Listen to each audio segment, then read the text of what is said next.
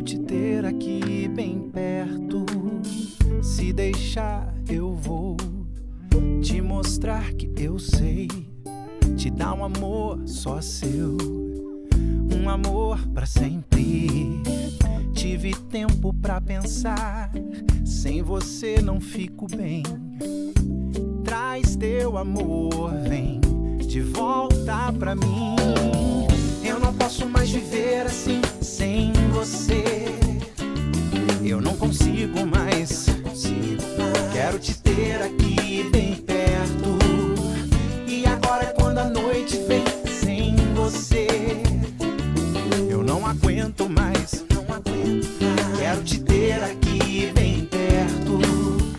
Fala galera, bem-vindos a mais um Sonoridades. Atendendo a pedidos de Sr. Cláudio Zoli, Sr. Jair Oliveira, cá estou eu com Pedro Mariano, São Paulino, como eu. Sofre- sofremos de vez em quando, Acontece, mas tá acontece. tudo bem. Mas é um grande cara, um cara sensacional. É um baita prazer estar com você aqui. Obrigado, prazer é. Falar do seu disco, novo capítulo, que tá saindo agora por um show num novo ano. Um novo capítulo, tá tudo reabrindo, né? Tudo É. de novo, basicamente. Tudo de novo, um pouquinho diferente, mas tudo de novo, né? Tomaram alguns anos das nossas vidas, mas a gente vai tentar correr atrás. É isso, é isso. Tentar levar um pouco de, de alto astral, de música boa, de, de assertividade, de bons pensamentos, diversão, acima de tudo, para as pessoas. Essa é a ideia, tanto do disco quanto do show. E é um disco, como você já estava contando na entrevista anterior, é um, é um grande capítulo. Né? Tem um começo, meio e Sim. fim. E você pode contar das gravações, como é que foi? Putz, cara, você imagina assim, a gente vai ter pouco programa pra gente falar, porque foram três anos, né, dentro do estúdio, indo toda semana pro estúdio, trabalhando loucamente para chegar tanto em sonoridade, quanto nas composições, quanto padrão sonoro, tudo. Foi, foi muito louco, foi, uma- foi um processo de lapidação, assim, que eu nunca, nunca, nunca tive esse tempo com nenhum álbum. Porque, é, digamos assim, vai, by the book, assim, pela, pelas regras naturais, você, você concebe o, o repertório. Uma vez que você fechou o repertório, mesmo que você tenha algumas músicas extra, que você o disco vai ter 11, 12 músicas, mas você leva 20 para o estúdio para ter o que cortar e eventualmente, né? Mesmo que você faça isso, você você prepara o repertório antes. E depois, a partir desse repertório, da, da, da- dessas músicas em conjunto, você parte para a concepção sonora desse disco. Tudo isso em pré-produção. Quando tudo isso está praticamente resolvido, que você já tem todos os arranjos, as ideias da cabeça, aí você vai para o estúdio para registrar tudo isso. Né? O estúdio, é a gente fala que o estúdio é um local de registro. O estúdio não é um local para você tentar coisas. Mas é, o estúdio do Dudu é, é o escritório dele, é onde ele vive o tempo todo. Então a gente, a gente se encontrou lá para fazer isso, para fazer o repertório, para ver as concepções, para tudo, não sei o quê, e aí a gente começar a gravar. Mas com a pandemia e com todo o processo que a gente já estava trabalhando, e a gente fez tudo junto. Então a gente pesquisou músicas, pesquisou sonoridade e gravou tudo ao mesmo tempo. E com o tempo, porque a pandemia nos deu esse tempo. Ela nos tirou tantas coisas, mas dentro do processo criativo e, e para não enlouquecer, porque era, era o risco era muito grande, né, da gente enlouquecer preso dentro de casa, a gente a gente tentou utilizar esse tempo a, a nosso favor. E aí, cara, era assim, você imagina, por exemplo, eu, eu, eu gravo todas as baterias do disco, então a gente começou todas as músicas pelas baterias, todas, todas. Então só, só quando a gente tinha absoluta certeza que aquele som e aquela bateria, aquele setup de bateria era o da música, aí a gente gravava. Teve música que eu gravei mais de uma vez a mesma bateria. Eu gravei, levei para casa, ouvi, discutimos. Cheguei no dia seguinte, falei, cara, eu acho que não é isso. Grava de novo, ouvi, putz, será que é isso? Não sei o quê. Vamos fazer o seguinte, vamos para outra, eu vou, vou, vou pensar em casa, depois eu volto, a gente refaz. Então, assim, você ter esse tempo e ter esse arsenal de equipamento a seu favor para você fazer um disco cara, é quase como a Disneylândia, entendeu? É quase como você ter o, o céu à sua disposição, entendeu? Então, assim, foi muito especial poder fazer um disco assim. Não é que os outros discos eu não, eu não, eu não, eu não tinha um arsenal desse à disposição, ou não tinha, eu não tinha o tempo. Eu não tinha o tempo, porque você sempre tem data, você sempre tem um prazo, você sempre tem, né, você, estipula, ah, vamos fazer um disco, vamos, você estipula as, as etapas e aí chega uma hora que você precisa terminar, né? Estúdio custa dinheiro, músico custa dinheiro, tudo, então você tem, você tem uma, uma, uma base para trabalhar. Mas é, esse disco a gente não teve isso, porque o, os ativos eram eu e o Dudu. Então era, era, era o nosso tempo, a nossa criatividade e aquele arsenal incrível de equipamentos que ele tem no estúdio dele a nosso favor. Então, depois de todas essas baterias pensadas e gravadas, é que a gente ia conversar com o primeiro músico, que é, é quase sempre era o Conrado Góes, o guitarrista, que vinha fazer guitarra, porque o Dudu já deixava tudo mais ou menos programado, e aí a gente começava, a partir daí, aí as músicas iam começando, a, aí você fala, ah, agora o negócio começou, vai começar a acontecer. E durante a pandemia eu também montei um estúdio em casa, um home studio para eu para não ficar louco também e me trancar lá dentro quando o negócio ficasse mais crítico. E também tive a oportunidade ao longo da pandemia não só de fazer o meu álbum, mas também produzir um álbum pro, pro Rafa Cortez e tenho produzido faixas para um projeto do, do, de um cantor chamado Lip Fiore, um garoto de 20 anos, que a gente está trabalhando junto, compondo junto também.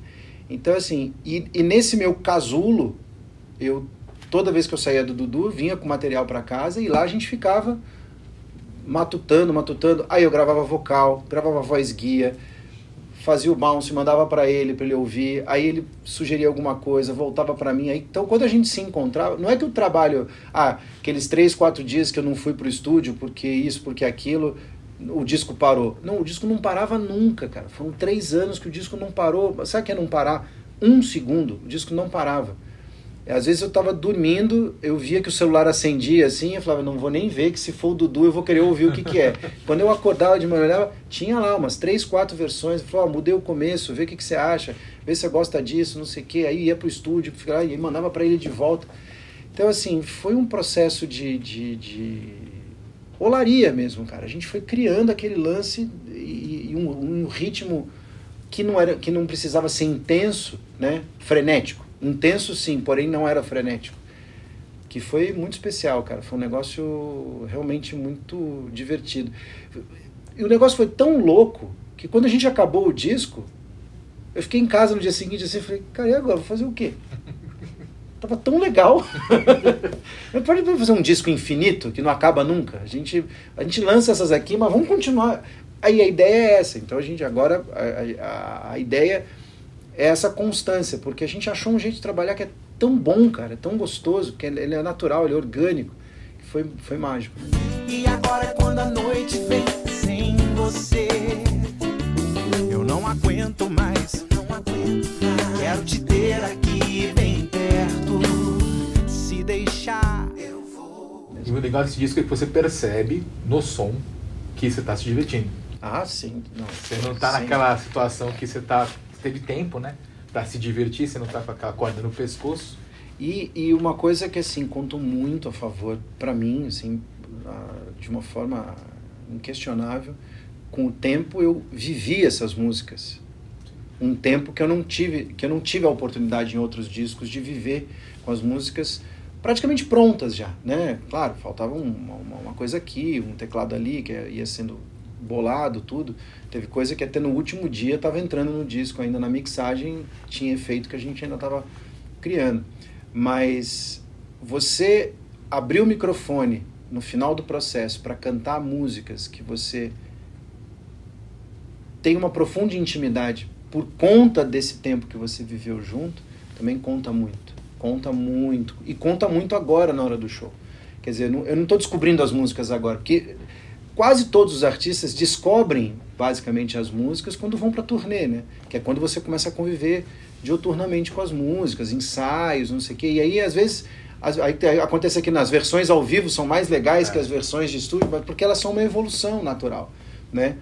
E nesse disco não, é o contrário. A gente vem tocar, a gente não quer tocar diferente. A gente quer tocar aquilo lá, porque a gente viveu tanto tempo aquilo que a gente tem certeza que é desse jeito que a música que já está no, já tá no sangue, né? É, exatamente. E o legal desse disco também é que traz várias facetas do Pedro Mariano, né? Você tem vários, vários detalhezinhos na construção da sua carreira nesse disco. Uhum. Que vão aparecendo ali, vão premiando. Você tem Jaé, que é uma baita música. Tem Cais também, uma outra grande música. Como é que, e vai construindo essa, esse capítulo novo. Uhum. Como é que você avalia isso? Esses Pedros, vários Pedros Marianos em um só. Eu acho que é um pouco da minha personalidade, né? Eu não sou, eu não sou um cara básico. Não sou mesmo. Não, não sou mesmo. Eu tenho temperamento forte, eu, eu sou ariano, as coisas às vezes viram uma guerra por nada e também deixa de ser rapidinho também, eu relevo fácil. Não perdoo ninguém, mas eu relevo tudo. É, então assim, é muito é muito louco isso, porque essa é uma característica que eu já ouvi falar em todos os meus discos, que meus discos são plurais, que eles não são, que os meus discos são multifacetados. E certa vez eu ouvi isso de um crítico como uma crítica, como o ponto fraco do disco é ele ser multifacetado. E eu falei, Big Bom, que é só a sua opinião, né? Porque se você achou o disco multifacetado, significa que eu cumpri o meu papel direito, porque é isso. Eu sou intérprete. Eu sou um artista que venho de um. Eu, primeiro que eu, eu, eu, sou de uma geração de, de, de, de pessoas, né? De, eu, quando jovem, eu fui bombardeado pela rádio FM e eu via de tudo, de tudo. Então você não vai querer agora que na hora que eu vou fazer o meu som, eu vou fazer uma coisa só? Eu tenho tanta coisa para explorar, eu vou fazer um som só, de um jeito só, só porque ele quer? Não. Então, assim, ser multifacetado é uma das minhas principais características. É com, ah, mas quem, quem tenta fazer de tudo não consegue se especializar em nada. Mas primeiro que não é de tudo, porque faceta não é especialização. É, é, é, é, é o som. Eu sou brasileiro, cara. Eu sou. Eu sou. Eu, eu sou fruto de uma mistura, entendeu? Na minha família tem índio, tem português, tem italiano, tem. Cara, tem tudo. Então, assim, eu vou ser uma coisa só? Não, eu, eu, e eu gosto de ser multifacetado. Eu quero ter a oportunidade de, de repente, tocar um samba no meu disco. Por que não? Por que, que eu não posso tocar um samba no meu disco? Quem, aonde é que está escrito que não pode? Entendeu? E, e, e, sou um cara do mundo pop. Eu gosto do, do, do, mundo pop. Eu não tenho vergonha nenhuma. Tem gente que fala baixinho assim, que é para não, pra não, pra, pra não ofender ninguém. Não, não tem problema nenhum. Mas esse é o meu pop. Porque o pop também é extremamente multifacetado. Então, tudo isso é posto. Construir um disco e colocar tudo isso dentro é fácil. É só deixar, deixar fluir e não fechar a sua cabeça, entendeu? Não, não, não, não ficar colocando amarra, não ficar colocando âncora em tudo. Deixa, deixa a coisa fluir, deixa a coisa rolar. Veio muita música de muita gente, veio de muito lugar diferente. E a gente foi filtrando, achando que, o que as coisas que casavam bem tudo. O melhor jeito de você saber se uma música casa bem, senta no piano e toca, cara. Toca e canta ela, vê se vai fluir. Porque às vezes você tem uma, você ouve um tema, você fala, nossa, isso aqui é. Putz, isso aqui vai explodir no mundo inteiro. Aí você abre a boca para cantar, não rola, não dá química. Então assim, é meio. meio por isso. De novo, com o tempo, cara, dá para fazer muita coisa. Pra que mentir? Fingir que perdoou tentar ficar amigo sem rancor.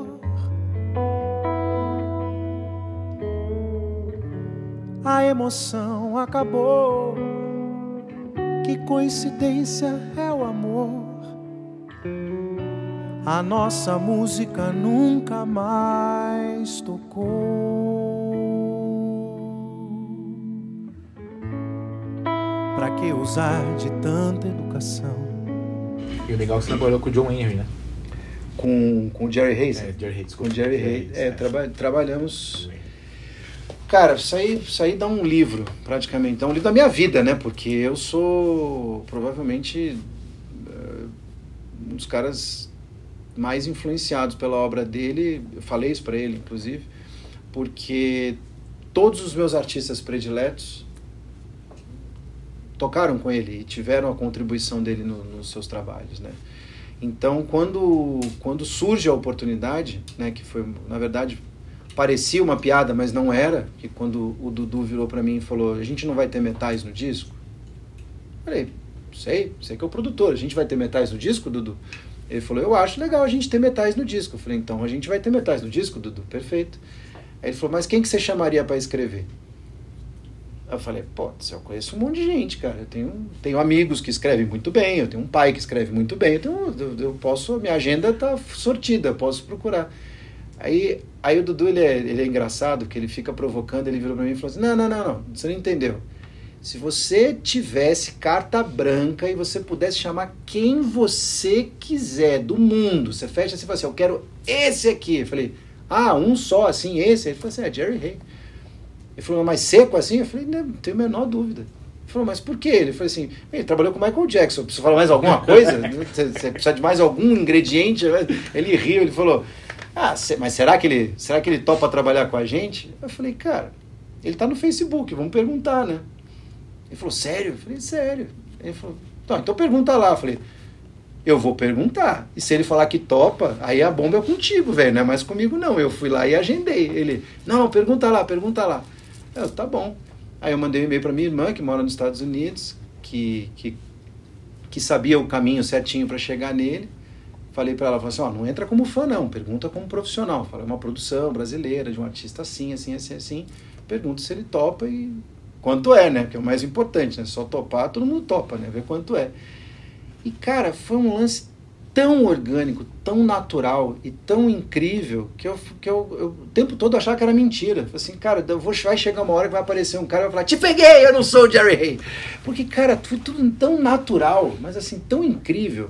Cara solícito, atencioso, educado, pronto. A resposta se mandava e-mail agora, dali 25 minutos estava o e-mail respondido, com todas as, as observações, tudo.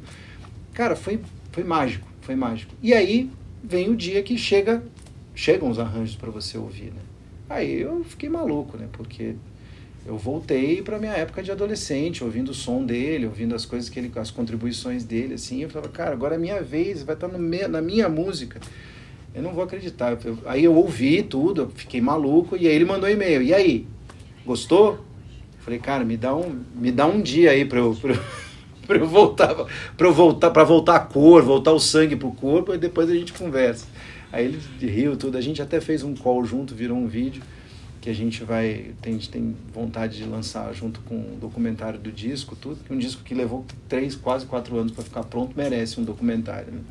Mas foi uma contribuição fora, fora, fora de série. Assim. É um cara mágico. Tudo que ele pôs à mão foi sucesso no mundo inteiro. Ter a oportunidade de trocar essa experiência foi mágico. Vem aqui pra eu te falar, comemorar chegar até aqui e de lá pra cá poder sonhar sem romantizar demais, sem planejar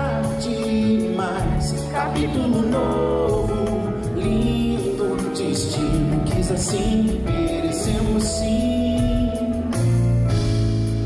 Abraços, um silêncio todo dia assim, sem clichê, sem romantizar demais, sem planejar demais. Capítulo novo, lindo destino, quis assim, merecemos sim.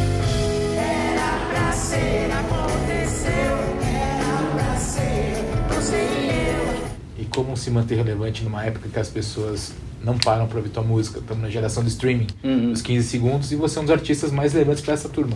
Como se manter relevante? Ah, cara, é difícil, cara. Não, não vou falar para você que é fácil, não, que tem uma resposta pronta para isso, não. É difícil. É um desafio muito grande.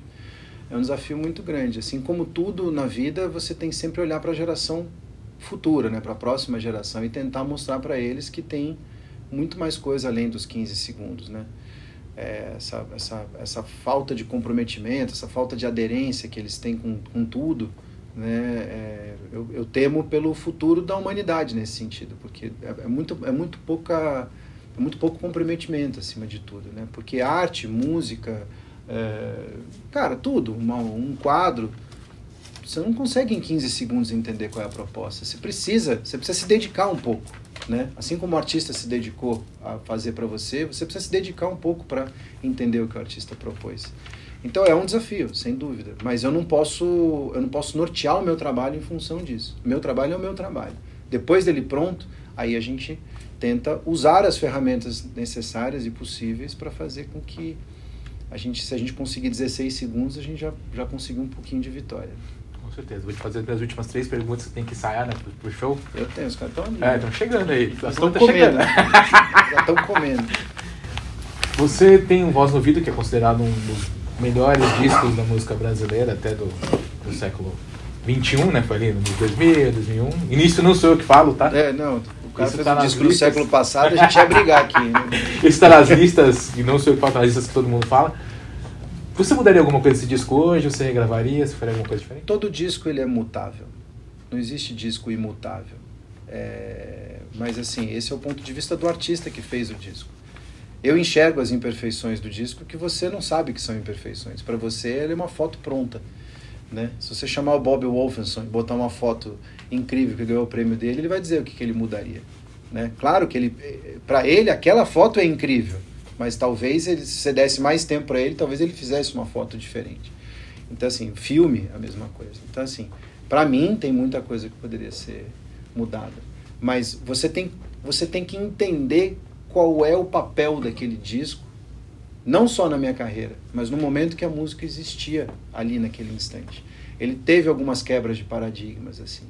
Eu lembro num momento chave da produção do disco, quando eu disse que o disco não teria elementos eletrônicos, que tudo, absolutamente tudo que estivesse ali sendo tocado, seria tocado ao vivo, ou pode, pode ser um teclado, mas tem que ser tocado ao vivo. Eu quero organismos tocando.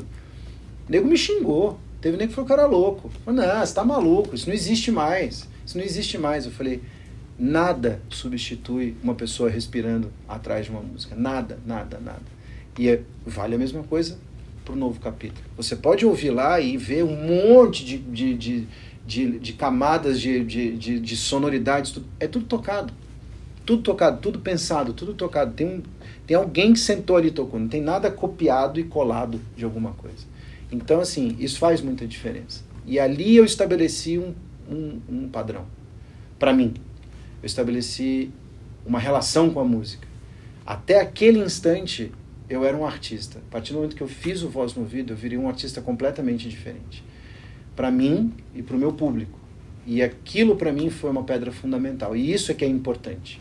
Independente dele ter ou não falhas, de eu trocar ou não a ordem, de eu mixar ele de outro jeito, de eu querer remasterizá-lo, ou de eu ter. Ah, tirei uma música que eu acabei não colocando, devia ter colocado. Independente de qualquer coisa, ele cumpre um papel naquele instante. E eu sei a importância dele para mim, para minha carreira e para o cenário musical daquele, daquele, daquele momento ali. Quero amor sincero, saindo sério, correr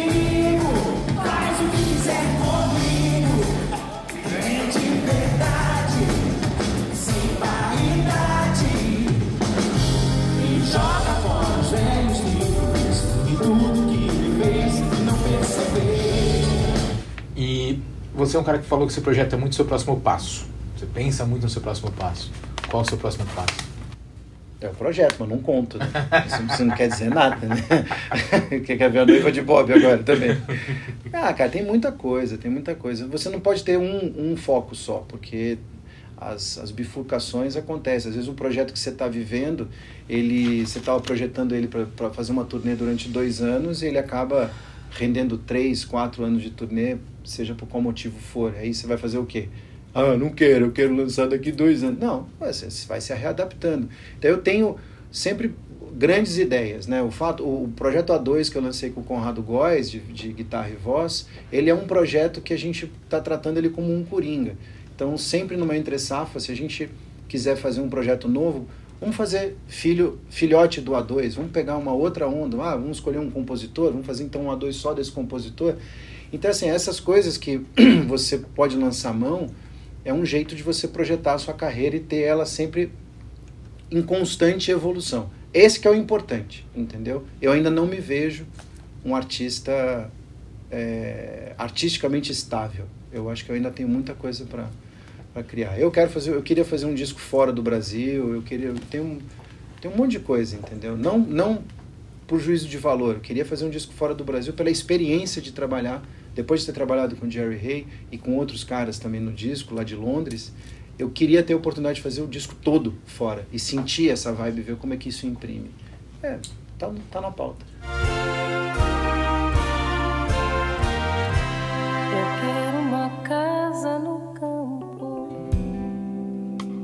onde eu possa compor muitos rocks rurais e tenha somente a certeza dos amigos do peito e nada mais. Eu quero uma casa no campo onde eu possa ficar do tamanho e tenha somente a certeza dos limites do corpo e nada mais. Eu quero carneiros e cabras pastando solenes no meu jardim. Eu quero o silêncio das línguas cansadas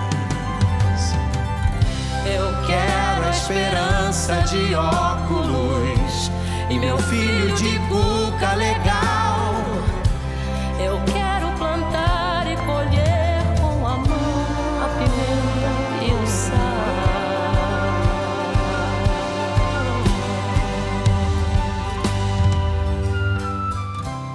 Eu quero uma casa no campo do tamanho ideal pau a pique saber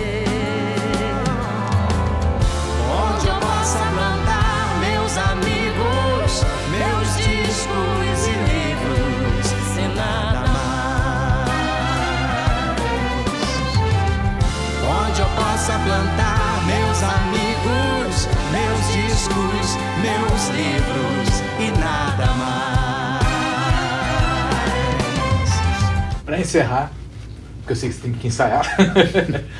o Pedro de 12 anos, que deslumbrava uma carreira na música, o que diria pro Pedro de hoje? E que o Pedro de hoje diria pro Pedro de 12 anos? Puta, cara, sabe que eu me sinto a mesma pessoa, cara? Eu sempre, sempre, sempre. Eu não sei. Não sei, não sei o que eu diria para ele, não. Eu diria para ele. Se eu fosse, se eu cruzasse com, com o cara lá de 12 anos, eu diria para ele. É, se dedicar mais e encher mais o saco do pai dele para ter aula de piano, que ele não encheu o saco o suficiente, devia ter enchido mais o saco para ter aula de piano. Se eu tocasse piano hoje, eu, eu, eu me sentiria muito mais feliz, porque quando eu resolvi estudar piano, eu já estava com muita preguiça do mundo, e aí é, o piano eu não me dediquei o suficiente. E, e provavelmente o cara de 12 anos deve olhar para ele e falar assim: é, sabia. sabia, tinha certeza. Maravilha. Obrigado, bom show, bom ensaio. Imagina, eu que agradeço. Se deixar, eu vou te mostrar que eu sei. Te dar um amor só seu, um amor para sempre. Tive tempo para pensar, sem você não fico bem. Traz teu amor, vem de volta pra mim. Eu não posso mais viver assim sem você. Eu não consigo mais. Quero te ter aqui bem perto. E agora é quando a noite vem sem você. Eu não aguento mais. Quero te ter aqui bem perto. Se deixar, eu vou te mostrar. Eu sei. Te dar um amor só seu um amor para sempre. Tive tempo para pensar, sem você não fico bem. Traz teu amor, vem de volta pra mim. Eu não posso mais viver assim, sem você.